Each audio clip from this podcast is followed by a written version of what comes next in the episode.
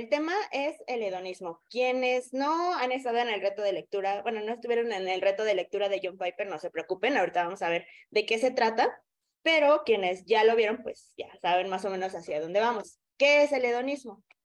El hedonismo es una tendencia a la búsqueda del placer y el bienestar en todos los ámbitos de la vida. Eso es el hedonismo, buscar placer y bienestar.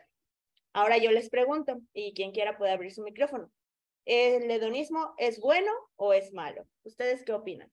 Y quien quiera abrir su micrófono puede opinar. Ya vemos, es la búsqueda del placer y bienestar. Pues malo, ¿no? Malo, ok. Yo creo, que, yo creo que es bueno, eh, pero con un cierto límite o como sin que afecte a, a, otros. Ok, ok. ¿Quién más? ¿Qué más? Pienso que, que siempre y cuando la fuente de donde proviene o donde lo estás buscando, en nuestro caso que le hemos conocido, la pregunta, ¿esto glorifica a Dios, no? Creo que nada más es en dónde lo estamos buscando. Ok, perfecto, muy bien. Gaby le, dio muy bien a, esa respuesta.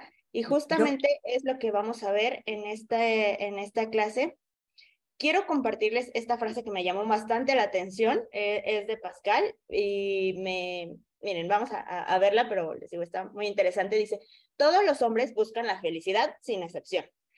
Es el objetivo de todos, a pesar de que usen medios diferentes para alcanzarla nunca harán el más mínimo movimiento sino para este objetivo. Este es el motivo de todas las acciones de los hombres, incluso de los que piensan suicidarse. Y es muy cierto, ¿no? Inclusive las personas que dicen, no me quiero quitar la, la vida, ya no puedo seguir igual, ¿qué es lo que buscan? Buscan ya sentirse bien, ¿no? En este caso, terminar con el dolor buscar la felicidad y creen incluso que, ah, si me quito la vida ya voy a ser feliz, ya voy a descansar y bueno, ahí sabemos que, que no, e, no es así. Sin embargo, todas las personas, todas las personas estamos en búsqueda, como la película, en busca de la felicidad, ¿no? Buscamos sentirnos bien. Nadie hace algo para sentirse mal, para sentir dolor, para estar triste, nadie lo hace. Todos siempre hacemos todos nuestros esfuerzos para, eh, pues, sentirnos bien. Ahora, lo que comentaban, hedonismo pecaminoso. Sí, hay una manera en la que buscar el placer es muy pecaminosa y podemos encontrarlo esto de diferentes maneras y, un ejemplo de esto podría ser buscar el máximo placer en la comida. Y vamos a empezar con los ejemplos que a veces nos podemos identificar bastante. Y en el, no está mal deleitarnos en la comida, Dios la creó, sin embargo, si buscamos nuestro máximo placer y toda nuestra satisfacción en la comida, en que esto me va a hacer feliz, tal vez tengo muchos problemas, tengo dolor, tengo depresión, lo que sea, pero si como me siento bien, me siento plena, estamos pecando de en contra de Dios y estamos haciendo un ídolo, estamos construyendo un ídolo porque quien debe ser nuestra máxima fuente de felicidad y placer, pues es Dios. Sin embargo, al buscar la felicidad en algo que no es Dios, pues estamos idolatrando a aquello que adoramos. Entonces, en este caso puede ser buscar el máximo placer en la comida. Otro ejemplo, buscar el máximo placer en el trabajo y no necesariamente como en las actividades que hacemos día con día, pero tal vez en esta parte de ser reconocida, escalar y escalar y escalar de puestos y ser la jefa, ¿no? Ser la directora, eh, que todo mundo me reconozca, que vean lo buen trabajadora que soy, que vean lo que yo hago. Si buscamos placer en ello, también estamos cometiendo idolatría delante de Dios. Y lo mismo, vamos a los extremos. No es malo hacer las cosas bien, con excelencia. Sin embargo, si buscamos que nuestra satisfacción sea, nuestra necesidad de satisfacción sea llenada por nuestro trabajo, ahí estamos cometiendo idolatría. Y eso pues no glorifica a Dios. Y otro tipo de hedonismo pecaminoso podría ser buscar el máximo placer en una pareja. Y yo creo que aquí, pues cualquier persona puede caer en ello, sin embargo, pues tal vez a las personas que están solteras aún más, decir, no, es que el día que encuentre a la persona ideal, el día que eh, conozca a un hombre que me ame y que satisfaga mis necesidades emocionales, ese día voy a ser muy feliz. Y pues eso es pecaminoso porque justamente no nos da la felicidad ninguna de estas cosas. Y si buscamos el máximo placer en una pareja, pues terminaremos decepcionadas porque no, eso nos, no nos va a llenar y no nos va a satisfacer. Y en este caso, pues puse estos tres ejemplos, sin embargo, sabemos que hay diversas maneras en las que podemos buscar placer y, y de igual manera muy pecaminosas, ¿no? Desde pornografía, relaciones ilícitas, eh, reconocimiento, estatus social, en cualquier otra cosa en la que nosotras busquemos placer, que no sea Dios, pues estamos cometiendo el pecado de idolatría. Ahora, ¿qué nos dice Filipenses? Ay, se me, mi pantalla se me, ahí está. Filipenses 3, 18 y 19. ¿Qué nos dice? Y la primera que nos iba a apoyar a leer el versículo, por favor. Y ya ahí están en el chat. Sí. Filipenses, ¿qué, perdón? 3, 18 y 19, por favor. Sí, dice así. Porque muchos andan, como les he dicho muchas veces, y ahora se lo digo aún llorando, que son enemigos de la cruz de Cristo, cuyo fin es perdición, cuyo Dios es su apetito y cuya gloria está en la vergüenza los cuales piensan solo en las cosas terrenales. Ok, muchas gracias, Gaby. Pues esto nos dice la palabra de Dios, ¿no? Que hay algunos que son enemigos de la cruz, cuyo Dios es su apetito. Y ahí podemos ver nuevamente este ídolo. Te quiero sentirme bien, quiero comer lo que me gusta, no me importa que me haga daño, no me importa que afecte mi salud, no me importa nada, yo quiero encontrar placer en la comida. Y dice que solamente piensan en las cosas terrenales. Entonces también en este caso, eh, pues cualquier otra cosa, ¿no? Les digo, el trabajo, una casa, cualquier otra cosa que sea terrenal y que eso sea nuestro Dios, se convierte en un ídolo y estamos buscando placer en el lugar incorrecto. Los ídolos siempre nos fallan y seguramente quienes estudiaron psicología, quienes incluso ¿no? en la preparatoria llevaron la materia de psicología, seguramente han visto esta pirámide que es la pirámide de Maslow o la pirámide de la autorrealización que consiste en lo siguiente. La pirámide va de abajo hacia arriba. La teoría de este autor dice que teniendo estas necesidades, y las voy a poner entre comillas, podemos llegar a un nivel de satisfacción y a un nivel de plenitud. Esto es lo que dice la psicología. ¿Cuáles son estas necesidades? Les digo, la pirámide va desde abajo y la primera es las necesidades fisiológicas. Esta teoría dice, si tienes estas necesidades fisiológicas cubiertas como respirar, alimentarte, descansar, tener relaciones y homeostasis, la homeostasis es como el nivel de equilibrio en tu cuerpo. ¿Estás bien? ¿No estás enferma? Este, puedes descansar, eh, tienes relaciones sexuales, este, te alimentas, vas bien, vas en buen camino, esto dice la psicología, este, vas en camino a la plenitud. La siguiente necesidad que menciona el autor es la seguridad nos dice, si tú tienes seguridad física, si tienes un empleo, si tienes recursos, eh, si tienes eh, una vida moral, si tienes familia, si tienes salud, vas en camino a la autorrealización, es decir, al nivel de plenitud, a sentirte bien, a encontrar todo lo que necesitas, ¿no? A sentirte muy, muy bien. Después menciona, esta teoría dice, si tienes, además de todos eh, los puntos de abajo, si además tienes amistad, tienes afecto y tienes intimidad, no, vas en buen camino, vas a, ser una persona plena, vas a sentirte muy bien y, vas a sentirte, eh, pues, que te has realizado como persona, ¿no? El que sigue, el escalón que sigue dice que es el, importante tener estima y reconocimiento, es lo que menciona la psicología si tú tienes éxito, si tú tienes reconocimiento de otras personas, si te ganas el respeto de otras personas, si tienes confianza, ya la hiciste. Ya estás a punto de llegar a la auto, y, vean esta palabra, auto realización. O sea, depende de mí, depende de mí para, para ser feliz. Esto dice eh, esta teoría. Y finalmente, pues llegamos al último escalón, que es el de hasta arriba, que es la autorrealización. Entonces aquí ya, ok, ya este, descansas, tienes, te alimentas, tienes un empleo, tienes los recursos necesarios, tienes familia, salud, tienes afecto, intimidad, eh, respeto, éxito, pues entonces ya eres feliz y ya te sientes autorrealizado. Sin embargo, hemos conocido muchísimas personas o inclusive nosotras lo hemos experimentado que podemos tener todas estas cualidades, entre comillas, que menciona la, la pirámide de Maslow. Sin embargo, no nos hemos sentido, a lo mejor y sí al momento de, ay, qué felicidad, pero esa felicidad no nos dura por siempre y no encontramos esa satisfacción realmente y lo hemos visto incluso con aquellos millonarios, aquella, aquellos artistas, actores que se suicidan. Tienen todas estas cosas, absolutamente todas. Tienen salud, tienen familia, tienen afecto, tienen éxito, tienen confianza, tienen respeto. ¿Y qué terminan haciendo? Se terminan quitando la vida porque la plenitud no se encuentra en ninguna de estas cosas. Ahora yo les quiero poner el ejemplo de Jesús. Veamos con Jesús. Jesús mencionaba en, algún pasaje, decía, el Hijo del Hombre no tiene ni dónde recostar su cabeza. No tenía esa seguridad económica. Su familia, su familia lo negaba. No creían que realmente fuera él el Hijo de Dios, ¿no? Sus hermanos no, no creían realmente en él. Amistad, afecto e intimidad. Pues Pedro lo negó, Judas lo traicionó.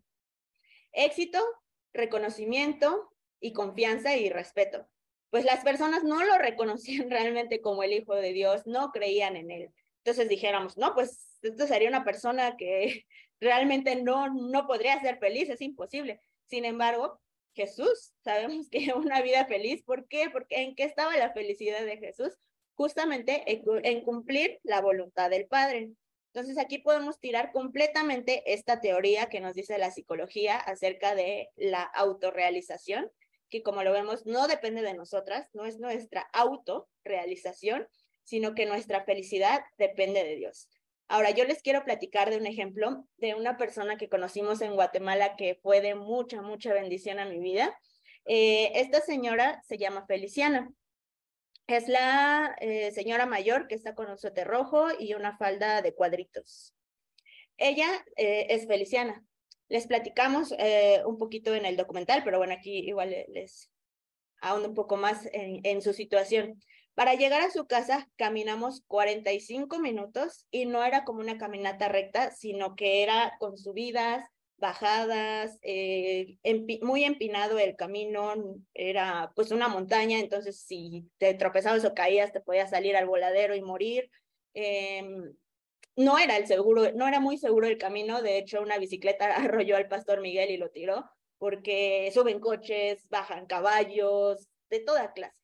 Entonces, bueno, en este contexto vivía ella, no hay agua en sus casas, tienen que caminar muchísimas distancias, les digo, de subidas, bajadas, camino empinado, eh, lodo, tierra, piedras, de toda clase, para conseguir una cubeta de agua. Ella en ese momento eh, tiene un problema en sus piernas, tiene que caminar con andadera, eh, tenía una necesidad económica muy grande. De hecho, fuimos eh, a, llevarle una pequeña despensa y, pues gracias a Dios ahí él suplió sus necesidades. Eh, sin embargo, pues ella tenía carencia económica muy grande. Le preguntamos, la que está a su lado es su hija. Y le preguntamos, entonces, ¿su hija vive aquí? Y dijo, no, ella viene cada 15 días a visitarme. Le preguntábamos, entonces, ¿está solita usted todo el tiempo? Dice, ah, no, yo no estoy solita. Dice, yo estoy con mi Padre Celestial, al cual le oro, le alabo, le canto. Dice, yo estoy con mi Padre todo el día.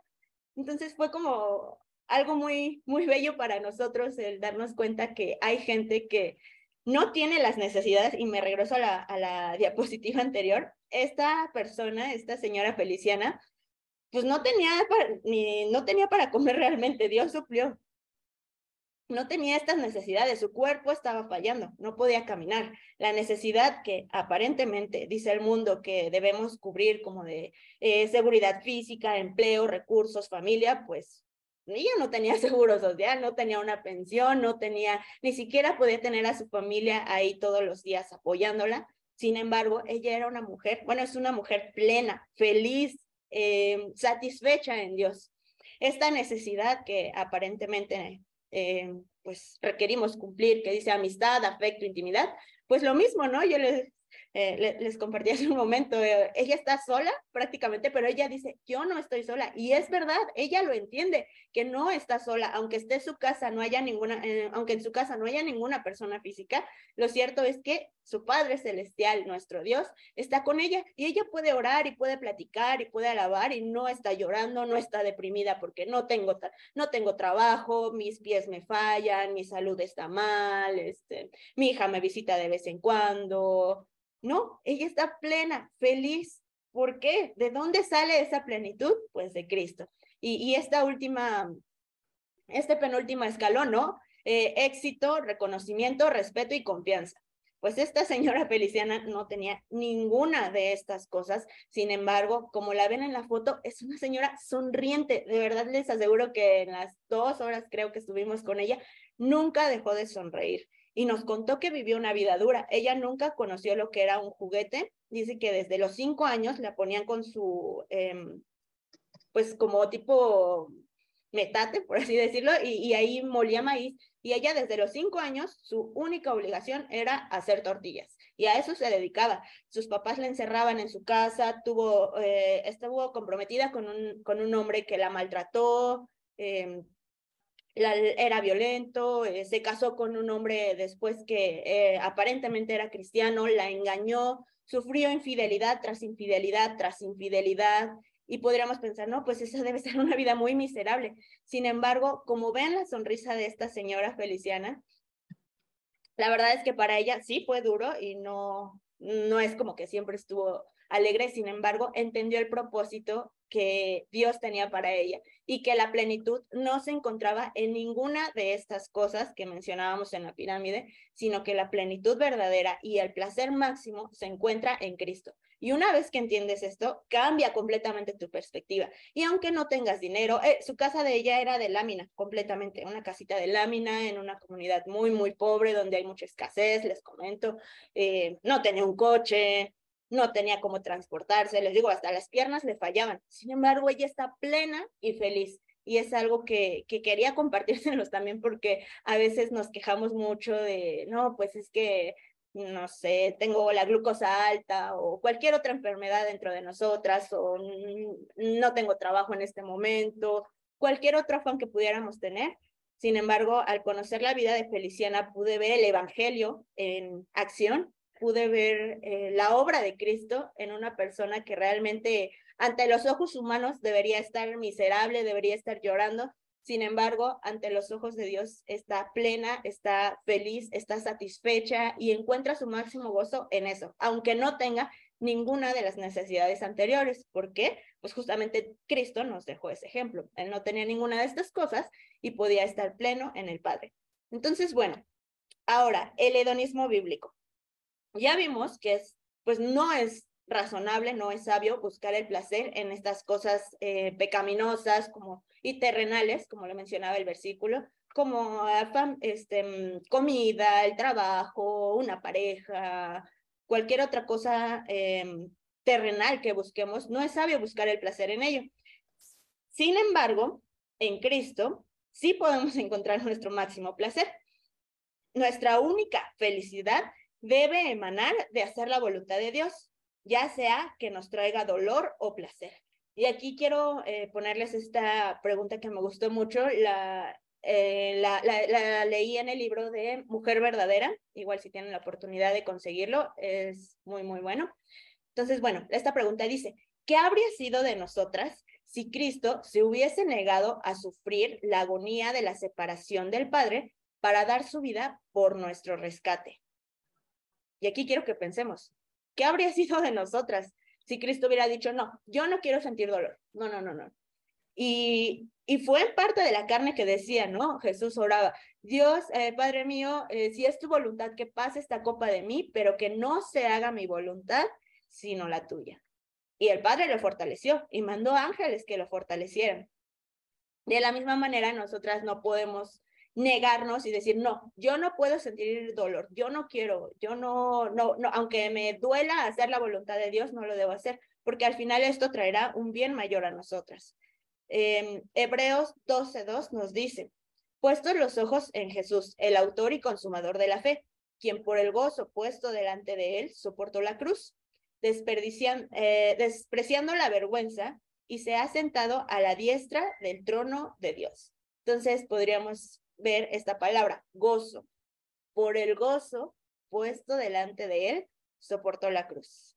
Entonces, imagínense el amor tan grande que, que Dios nos tiene a cada una de nosotras, que se gozó en hacer el bien. Y le iba a traer dolor, claro, los clavos dolían muchísimo. Imagínense el dolor de unos clavos, el dolor de ser latigueado, el dolor de que te escupan, que te... Eh, eh, pasa, un pasaje menciona, ¿no? Que le vendaran los ojos, que le escupían y que le decían, profetiza quién te golpeó. Y le pegaban con una caña en la cabeza.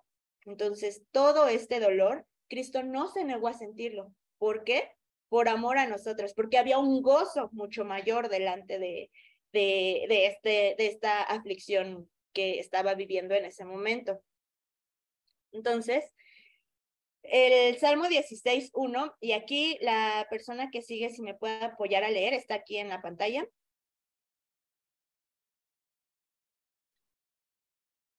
Voy. Dice, me mostrarás la senda de la vida, en tu presencia hay plenitud de gozo, delicias a tu diestra para siempre. Muchas gracias, Anelín. Pues esto nos dice la palabra de Dios, ¿no? En Cristo hay plenitud de gozo. ¿Queremos buscar la felicidad? Está bien, queremos buscar gozo, sí, pero no lo vamos a encontrar jamás en el mundo ni en estas cosas pasajeras porque nos van a fallar todo lo que sea terrenal, y se convierta un ídolo en nosotras, nos va a terminar fallando. Sin embargo, ¿queremos gozo? ¿En dónde la podemos encontrar? Dice el Salmo 16.1, en tu presencia. Y no solamente hay gozo, dice hay plenitud. Muchas veces queremos eso, ¿no? Queremos sentir plenitud, queremos sentir gozo. Y, esta palabra también me gusta mucho, delicias. Me, me, encanta cómo describe a la presencia de Dios. Dice, en tu presencia hay plenitud de gozo, delicias a tu diestra para siempre, no para un ratito como los ídolos, no para un ratito como la pirámide que veíamos, donde la salud es lo más importante, la familia es lo más importante y qué pasa si te enfermas, qué pasa si pierdes a un ser querido, se acaba esa felicidad. Sin embargo, en Cristo podemos ver que en su presencia hay plenitud de gozo y que podemos deleitarnos, podemos sentirnos plenas y satisfechas en Él y para siempre. Hay una frase de John Piper que me gustó mucho y se las quiero compartir, que nos dice, si hemos de vivir para la gloria de Dios, entonces Él debe ser nuestro mayor deleite. Por naturaleza adoramos aquello en lo que más nos deleitamos. Por ejemplo, cuando probamos un helado delicioso, no podemos evitar decir, qué buen helado. La alabanza genuina es el fruto del deleite genuino. Cuanto mayor Cuanto mayor es el deleite, más intensa es la alabanza. Y aquí quiero hacer una aplicación, por ejemplo, em, alguien, no sé quién me quiera compartir, ¿cuál es su comida favorita? Una mujer que me quiera compartir, ¿cuál es su comida favorita? Los chiles rellenos. Ok, perfecto, ah, Gaby. Chiles rellenos. ¿Y qué haces cuando pruebas? ¿Cuál es tu expresión cuando pruebas los chiles rellenos mejor preparados y más deliciosos que hayas probado? Pues justamente así, mmm, delicioso. Bueno, me hacen el día, me alegran, me emocionan. Perfecto, muchas gracias Gaby. Y justamente cada una de nosotras podemos eh, irlo pensando y bueno, en mi caso, ¿no? Las alitas o cualquier eh, persona puede pensar, cualquiera de ustedes puede pensar, bueno, ¿qué hago cuando pruebo el mejor platillo? Y, yo soy muy expresiva igual y acá como cuatro o cinco veces puedo decir, oye, es que está riquísimo, de verdad está buenísimo. Y sale de mí alabanzas al platillo, ¿no? En este caso. De la misma manera, cuando probamos la gloria de Dios, cuando probamos su presencia, cuando probamos su, sus atributos, cuando probamos y probamos y probamos y estamos llenándonos de la palabra de Dios, lo que va a salir de nosotras va a ser solamente alabanzas, alabanzas, y nos vamos a ir deleitando y vamos a encontrar ese placer máximo en la palabra de Dios y en Cristo. Y podemos decir, wow, Dios, eres bueno, eh, wow, Dios, eres magnífico, Dios, ¿cómo puedes perdonarme siendo yo tan imperfecta y tú tan santo? Y salen y salen y salen las alabanzas por sí solas, no es como que salga por obligación y que como a veces iniciamos la oración y pues, ah, sí, Dios, tú eres santo y ya como que más por em, rutina que porque de verdad salga de nuestro corazón. Sin embargo, cuando experimentamos constantemente esta parte de leer la palabra de Dios, llenarnos de él, pues encontramos esta satisfacción, esta plenitud y como resultado salen alabanzas de nuestra boca. Entonces, bueno, aquí vamos a ver unos versículos, ya están en la pantalla, entonces las, las que siguen en el orden que están en el chat me pueden apoyar a leer y vamos haciendo unas pausas. Entonces, la persona que sigue, Salmos 119, 16, por favor, está en la pantalla. Sí, me, me regocijaré en tus estatutos, no me olvidaré de tus palabras. Ok, muchas gracias, Silvia. Y lo menciona la palabra dice, me regocijaré. ¿Qué regocijo? Me alegraré, me, me pondré muy feliz. ¿En qué? En tus estatutos. Y no me olvidaré de tus palabras. Entonces, a Dios le agrada justamente esto y, y esto es bueno para nosotros, el leer su palabra, el eh, entenderla, el comprenderla. En ello podemos encontrar plenitud y gozo en sus estatutos. Eh, la que sigue, por favor, si puede leer Jeremías 16, que, perdón, 15, 16, que está en la pantalla. Dice, fueron halladas tus palabras y yo las comí, y tu palabra me fue por gozo y por alegría de mi corazón, porque tu nombre se invocó sobre mí, oh Jehová, Dios de los ejércitos. Muchas gracias. E, este versículo me, gustó bastante porque hace alusión justamente a la comida, ¿no? Habíamos puesto el ejemplo con Gaby de los chiles rellenos y, y de cierta manera se relaciona con esto. Dice, fueron halladas tus palabras y yo las comí. Y esto es importante, si no comemos la palabra de Dios y no tenemos esta comunión constante con Dios, pues nunca nos vamos a deleitar en Dios, jamás. Vamos a pensar que es más importante tener salud, que es más importante tener reconocimiento, que es más importante tener eh, estatus social, que es más importante tener em, el alimento diario, eh, más que la comida, que la palabra de Dios. Entonces dice, fueron halladas tus palabras y yo las comí. ¿Y qué pasó cuando comió las palabras de Dios? Dice, y tu palabra me fue por gozo y por alegría de mi corazón. ¿Por qué? Dice, porque tu nombre se invocó sobre mí, oh Jehová, Dios de los ejércitos. Entonces, cuando leemos la palabra de Dios podemos encontrar gozo. Lo mismo, si no leemos, pues es muy difícil que podamos deleitarnos de esa manera en Cristo. Eh, Salmos 48, por favor, la que sigue está en la pantalla. Salmo 48. Me deleito en hacer tu voluntad, Dios mío. Tu ley está dentro de mi corazón. Muchas gracias, Raquel. Y justamente nos dice, ¿no? Me deleito. ¿En qué me deleito? ¿Qué es deleitarse? Sentir sumo placer en algo. ¿En qué? En hacer tu voluntad, Dios mío. Y tu ley está dentro de mi corazón.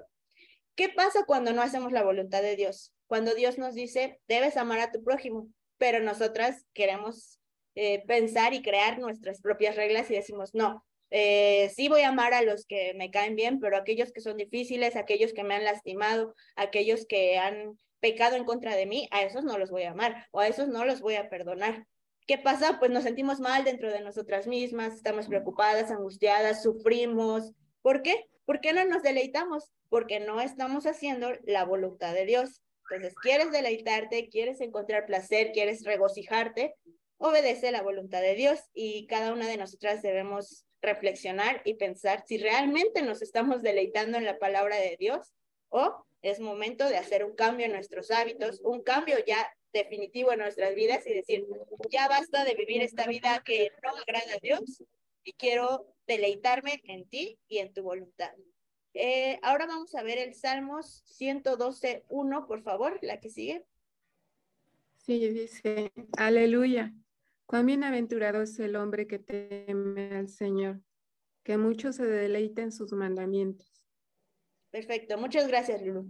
Y dice esto, ¿no? Cuán bienaventurado. ¿Qué significa bienaventurado? Significa dichoso y feliz, o mil veces feliz. Entonces, cuán feliz es el hombre que teme al Señor y que mucho se deleita en sus mandamientos. Y aquí como reflexión yo les quiero preguntar, ¿Nos estamos deleitando en sus mandamientos o nos estamos deleitando en las cosas de la pirámide que veíamos, en lo que nos dice el mundo que nos debemos deleitar? Y queda como reflexión. Salmos 9.2, la persona que sigue, por favor. Y en ti me alegraré y me regocijaré, cantaré alabanzas a tu nombre, oh Altísimo. Ok, muchas gracias, Norma. Y eso nos dice la palabra de Dios, ¿no? ¿En qué me alegro? ¿En qué me debo alegrar? ¿En qué me debo regocijar? Dice, en ti. En ti, Dios, en ti me alegraré y me regocijaré. Cantaré alabanzas. Y, esto se relaciona con lo que vimos la clase pasada de las emociones, que decía, ¿está alguno triste? Haga oración. ¿Está alguno alegre? Cante alabanzas. Y, esto nuevamente nos confirma, nos dice la palabra de Dios, que si estamos felices, que si estamos alegres, lo que sale de nosotros es alabanzas al nombre de Dios. Y aquí vemos justamente, ¿no? Que sí es posible deleitarnos en Dios y ese es el secreto por el cual esta mujer feliciana podía estar feliz, podía estar plena, podía sentirse tranquila, alegre, feliz, regocijada. ¿Por qué? Porque su máximo placer se encontraba en Cristo. Ahora, pues, ¿cómo podemos cultivar el placer por Dios, no? Eh, eh, es fácil que nos digan, no, pues, este, tienes que amar a Dios, tienes que deleitarte en Él. Pero ¿cómo? ¿Cómo lo podemos hacer? Y aquí arribita les puse el ejemplo del helado, justamente para que nos acordemos, ¿no? De así como cuando probamos un helado delicioso o la comida que nos gusta de nuestra boca, salen alabanzas a esa comida. De la misma manera, cuando conocemos a Dios realmente, podremos vivir una vida de adoración para Él y nuestra vida será un banquete continuo, como lo menciona un proverbio. Entonces, bueno, ¿cómo podemos conocer a Dios? Eh, y las opciones están aquí abajo. No es o una u otra, sino es todas en conjunto. Leyendo la Biblia, orando, obedeciendo y compartiendo con otras personas. De esta manera podemos conocer a Dios, podemos realmente vivir una vida de adoración y, y deleitarnos, estarnos, al, estar alegres, estar gozosas en quién, en Cristo. Entonces, les quiero dar algunos tips justamente para tener esta comunión con Dios, ¿no? A lo mejor y sigue siendo muy general de, no, pues lee la Biblia, pero no sé si a mí me llegó a pasar en alguna ocasión y no sé si a ustedes también, que leíamos la Biblia a lo mejor y no, pues me leo tres, cuatro capítulos y ya cierro la Biblia y acabé, medio me quedé con algunas cosas, se nos olvida, pasa la aflicción, llegan alguien con una mala noticia, nos acordamos de algo que nos dio mucha tristeza y se nos fue lo que había en la palabra de Dios, lo que habíamos leído. Sin embargo, eh, hay un método que el pastor Josué nos compartió justamente para estudiar la Biblia y yo, quienes lo vieron, pues eh, es un repaso y quienes no, me gustaría igual compartírselos para estudiar la Biblia y que se quede más grabada en nuestro corazón. Entonces, bueno, para tener un tiempo devocional, podemos hacer algunas preguntas al texto. Yo sí les recomiendo muchísimo que tengan una libretita. En las consejerías lo, lo, recomiendo y también en mi vida personal yo lo tengo. Estudiar la Biblia no es lo mismo que leer. Leer, ok, ya leí, ya, ya acabó, cerré y se guarda la Biblia. Estudiar nos detenemos, analizamos, comparamos, investigamos y es mejor que leamos de poquitos pasajes, de poquito en poquito en poquito y nos quedamos con la idea central a que querramos abarcar 10 capítulos y no nos acordemos de la mayoría. Entonces, bueno, ya una vez que elegimos eh, los, el capítulo, el libro que vamos a leer, la porción, podemos hacerle preguntas al texto. Dentro de estas preguntas, la primera podría ser, ¿de qué se trata este pasaje? Ok, leímos, ya vimos, eh, no sé, salmos o lo que sea que estemos estudiando en ese momento, y le preguntamos al texto, bueno, ¿de qué se trata? Y lo escribimos al momento de escribir nos ayuda a aprender mejor las cosas, a visualizarla, memorizarla y de esta manera para muchas puede ser más fácil el que se quede grabada en nuestro corazón la palabra de Dios. Entonces, bueno, ¿de qué se trata este pasaje? Y lo escribimos. Ah, trata de que la hija, no sé, yo en este caso, ¿no? Estoy leyendo de la muerte de Juan el Bautista. Entonces, ah, pues este, eh, Herodías mandó este, a su hija que pidieran la cabeza de Juan el Bautista por tal y ya, tal cual, la, como resumen de qué se trató. El punto número dos, este pasaje me muestra a Dios como un Dios y qué atributo veo ahí. ¿Qué es el atributo? Son las características que Dios tiene. Por ejemplo, eh, un atributo de mi mamá, en este caso, ¿no? Yo que conozco a mi mamá. Ah, pues mi mamá es muy responsable. Eh, mi mamá es muy, eh, no sé, bondadosa. Entonces, yo conozco a mi mamá y esas son las características de mi mamá.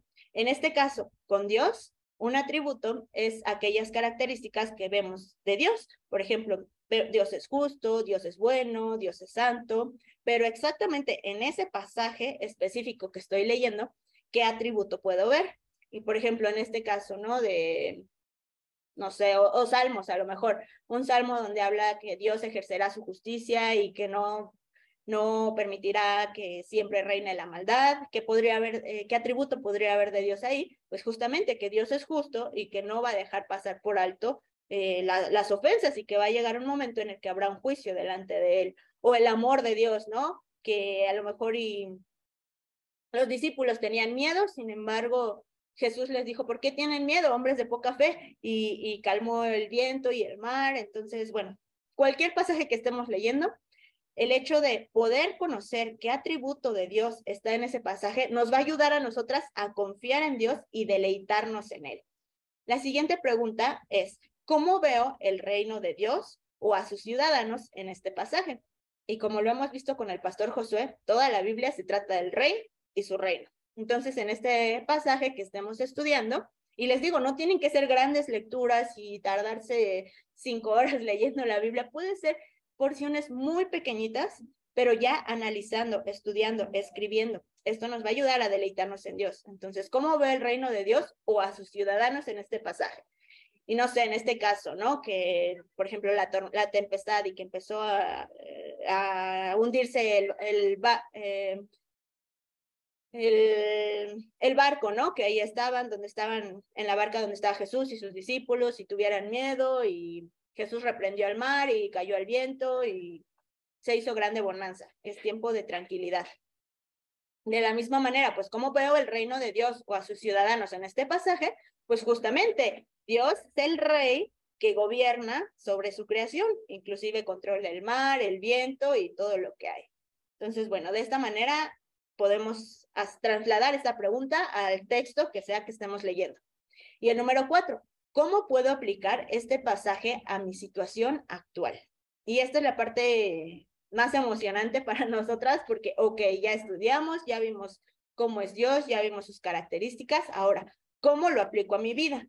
¿Cómo puedo em, conectarlo con mi situación, ¿no? Estoy teniendo problemas con mi esposo, estoy este, afanada por lo que voy a vivir mañana, este, no sé, puedo perder el empleo, estoy enferma, este, lo que sea que esté viviendo, ok, ya estudié, ya vi que Dios es santo, ya vi que Dios es bueno, o la característica que haya visto específica en ese pasaje. Ahora, ¿cómo aplico todo ese conocimiento a mi vida actual? Y lo escribo. Escribimos de qué, cómo lo puedo aplicar. Ah, pues este, cuando me venga el temor, recordar que es Dios, es un Dios que gobierna sobre su creación, este, y no tener miedo o si me están haciendo alguna injusticia, recordar que Dios es justo y bueno, ya lo que hayamos eh, estudiado previamente en la palabra de Dios.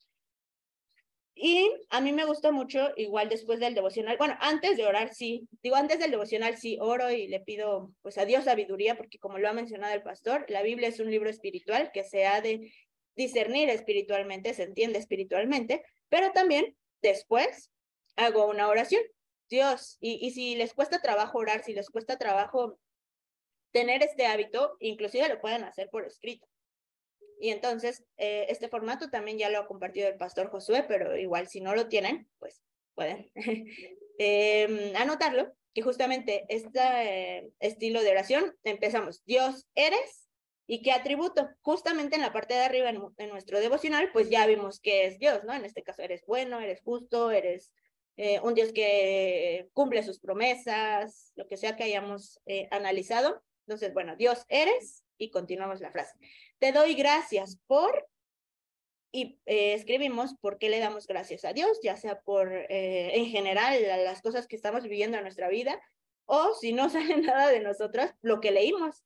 Gracias porque tú controlas la tempestad, porque tú eres un Dios que cuida de su creación, porque tú eres un Dios justo y lo que ah, vayamos leyendo. Perdona, y aquí es pues importante la confesión de pecados, pedirle perdón a Dios, pedirle que, que nos limpie cada día, cada día debemos ser limpiadas. Y finalmente te pido por y nuestra petición de oración. Y finalmente, ya hicimos nuestro devocional, ya oramos, pues algo que funciona muy bien es compartir con alguien lo que aprendiste. Y en este caso a mí me gusta mucho, terminé mi tiempo devocional y le platico a mi esposo, ¿no? Que fíjate que leí esto y aprendí esto y esto y esto y vi esto y no sabía qué eh, significaba esta palabra tal cosa y conecté este pasaje con uno del Antiguo Testamento y en, y en sí todo lo que vamos aprendiendo, compartirlo con otras personas, puede ser con nuestros papás, con nuestros hermanos, con nuestra familia, esposos, con quien sea, con quien estemos, inclusive con amigos, ¿no? Con nuestros amigos, eh, compartir lo que aprendemos. De esta manera se queda ya viviendo en nuestro corazón y ya no pasa como que, ah, ya leí cinco minutos o diez minutos o tres horas, cierro la Biblia y se me olvida lo que vi, sino que estuvimos reforzando y reforzando lo que, lo que vimos en la palabra de Dios. Entonces, bueno, en resumen, me gusta este versículo para concluir, que eh, si lo puede leer la persona que sigue, por favor, es Isaías 61.10 y está en la pantalla. En gran manera me gozaré en el Señor. Mi alma se regocijará en mi Dios, porque Él me ha vestido de ropas de salvación. Me ha envuelto en manto de justicia, como el novio se engalana con una corona, como la novia se adorna con sus joyas. Muchas gracias. Sí, me encanta, es una manera muy buena de concluir. Dice, en gran manera me gozaré en el Señor mi alma se regocija. Y nuevamente hablando del gozo, del placer, de la alegría, ¿en qué se regocija? En Dios.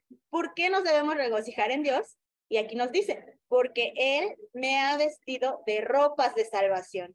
Y, y esta es una bella conclusión porque al final las que hemos creído en el Evangelio y en Jesús hemos sido salvadas. Y esa es la mayor manera de, en la que podemos expresar nuestra gratitud a Dios y deleitarnos en que nos ha dado una nueva vida, que nos ha transformado nuestro corazón, que sí tenemos luchas, sí tenemos preocupaciones, pero el mayor deleite en nosotras debe ser nuestra salvación. Ahora, si no entiendes la salvación, si todavía no eres salva, no, no te consideras salva o no sabes lo que es la salvación, hoy es un buen momento para justamente entenderlo. Si has estado buscando placer, y me voy a regresar a la, a la pirámide, si has estado buscando tu placer en estas necesidades físicas como la salud, como el sexo, como respirar, alimentarte, en la seguridad, en la amistad, en el reconocimiento, si has basado tu felicidad en ello y sabes que Cristo no está morando en ti y no has encontrado esa felicidad, déjame decirte que no la vas a encontrar en ningún lado, porque justamente esta teoría eh, que les comentaba, que veía en la escuela, al final ¿qué pasa cuando, y preguntábamos, ¿no? A las maestras, ¿qué pasa cuando llegas a la autorrealización? Pues se repite otra vez. ¿Por qué? Porque nuestros corazones son insaciables, porque nada nos va a llenar más que Cristo.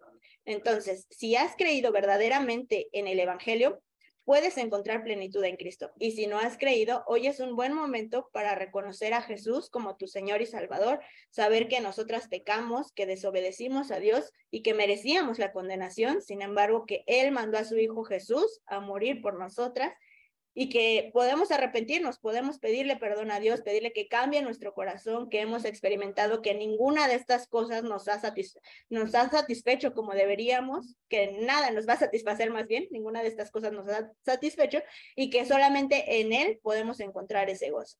Entonces, es una invitación también a creer, a arrepentirte, a ser verdaderamente salva y si ya eres salva, recordar que ninguna de estas cosas que vimos anteriormente nos va a llenar, sino solamente Cristo. Y si buscamos la felicidad está bien, pero que esté en Cristo. Que nuestra máxima satisfacción sea el cumplir la voluntad de Dios.